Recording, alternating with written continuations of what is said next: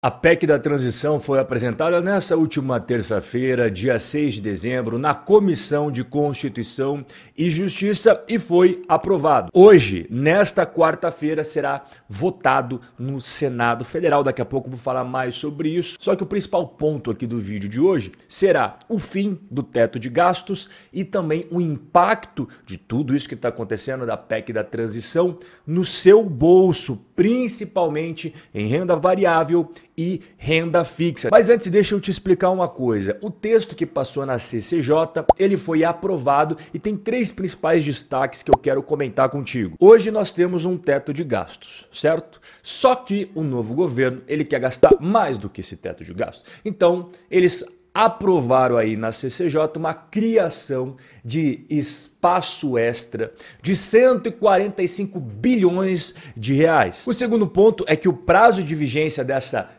criação de espaço vai ser não para apenas 2023, como também já estabeleceu que será para 2024. E o terceiro ponto é que o novo governo, que vai assumir a partir de 2023, mais que está arquitetando a PEC da transição, terá que encaminhar um Congresso um novo regime fiscal em até oito meses, ou seja, nós vamos substituir o teto de gastos como nós conhecemos hoje. A regra será outra. O teto de gastos é uma barreira fiscal que limita as despesas públicas. Ela proíbe o governo de aumentar as despesas acima daquilo que foi gasto no ano anterior, somado, é claro, com a inflação daquele ano. E essa PEC, como eu acabei de falar, ela cria um espaço no orçamento driblando o teto de gastos na prática. Como isso vai passar pelo Congresso, como isso agora está no papel,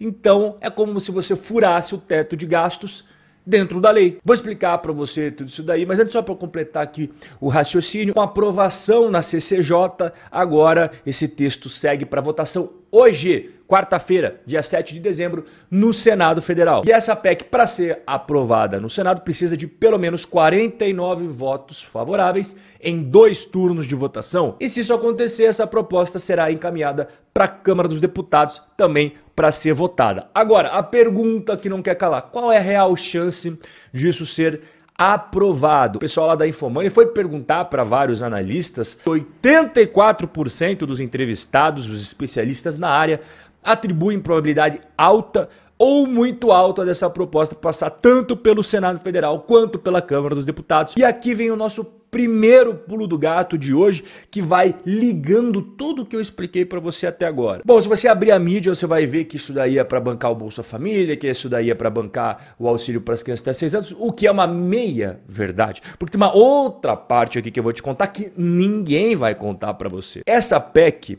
ela não vincula esses recursos obrigatoriamente para o Bolsa Família. Em outras palavras, o texto lá da PEC, ele acaba deixando esse dinheiro solto, o que pode abrir uma brecha para que os parlamentares lá de Brasília remanejem a verba no orçamento nos próximos anos. E aqui eu já puxo o segundo pulo do gato de hoje. Já estava disponível para 2023 105 bi com B bilhões de reais para pagar o Auxílio Brasil, que é agora o nome, né, que vão dar aí Bolsa Família, que era no passado. Mas você sabe que benefício que eu estou falando aqui. E com essa PEC aí aprovada na CCJ, foi criado um espaço de mais 145 bilhões. Portanto, se você somar o que já estava garantido com o que foi aprovado agora, você tem dinheiro mais do que suficiente para pagar 600 reais mensais para essas famílias que vão receber o Bolsa Família,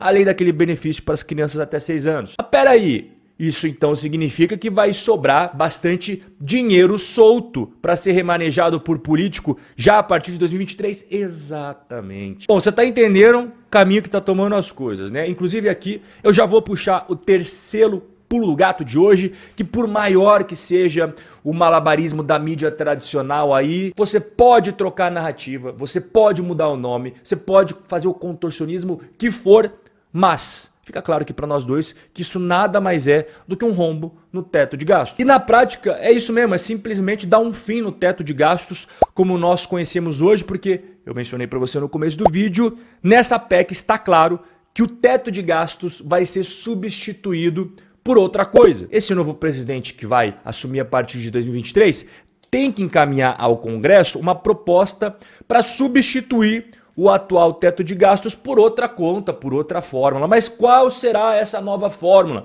Qual será a nova âncora fiscal do Brasil? Essa é uma pergunta que só Deus sabe a resposta. E aqui eu já puxo o quarto pulo do gato. Hoje a gente tá cheio de pulo do gato aqui, mas é porque isso daqui, rapaz, é suco de Brasil. A lei de responsabilidade fiscal diz que o governo não pode criar despesa sem antes apontar uma fonte de receita para bancar aquela despesa. Só que o texto da PEC, que foi aprovado na CCJ, dispensa de cumprir essa regra em caso de aumento do benefício do Bolsa Família e também aumento do benefício do auxílio gás. É como eu falei para você, isso aqui é suco de Brasil e é assim que o Brasil funciona. Se você ainda não entendeu, tá entendendo agora da pior maneira. Em resumo, o impacto anual total dessa PEC é de só, um pouquinho, relaxa, 169 bilhões por ano. E qual é a minha análise sobre tudo isso. Vamos começar aqui falando dos juros futuros. Juros futuros fecham em alta em meio a desconforto com o texto da PEC da transição. E aqui, inclusive, está na tela para você. Olha só os juros futuros ali a partir de 2024. Você percebe que eles não estão caindo com aquela intensidade que o pessoal acreditava que ia começar a cair em 2023, 2024. Aquela ideia de que os juros iriam começar já a cair em 2023 fica a cada dia que passa mais e mais distante. Isso significa o que na prática para você? Você aí que tem um título pré-fixado do Tesouro, né, que comprou há um tempo atrás, você pode amargar prejuízos, meu caro. Porque acaba acontecendo a marcação a mercado. Eu não vou me aprofundar aqui, mas eu já falei em outros vídeos de forma mais profunda. A regra básica da renda fixa é a seguinte: toda vez que a taxa de juros da economia sobe, o preço dos títulos de renda fixa acaba caindo. E o inverso também é verdadeiro.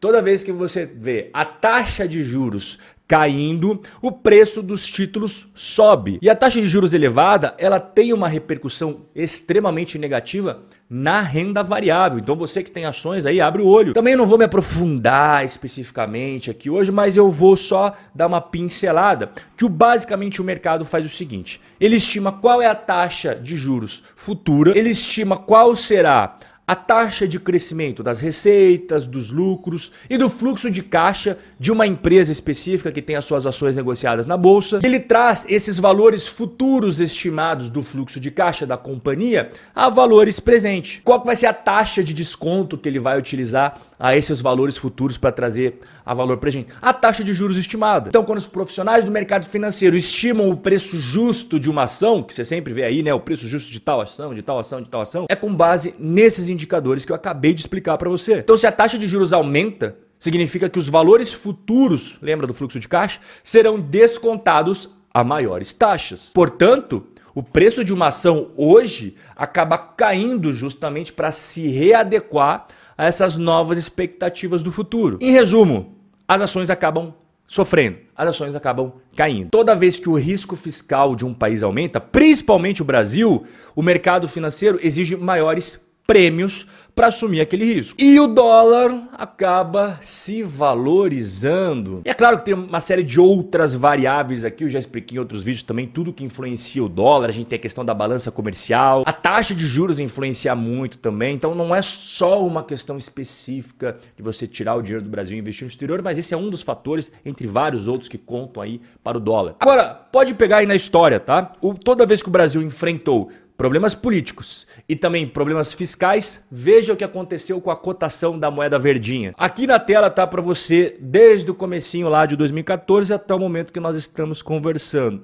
Tem momentos de alta, tem momentos de baixa, mas o que, que você percebe no longo prazo? E relembre aí na sua memória o que, que a gente teve no Brasil desde 2014 até hoje. Um monte de confusão para ser botado dentro de um livro. E o que aconteceu? Dólar nessa época aí. Pô, cara, pode ver que o dólar no longo prazo ele sempre vem se valorizando sobre o real. E qual seria a solução para você ter um investimento que não tem nada a ver com o Brasil? É aquilo que eu sempre falo nos vídeos aqui. Você tem que ter uma parte do seu patrimônio, por mais pequena que seja, no exterior. E outra coisa que a galera está bastante preocupada é que esse cenário todo vai ocasionar o quê? Inflação.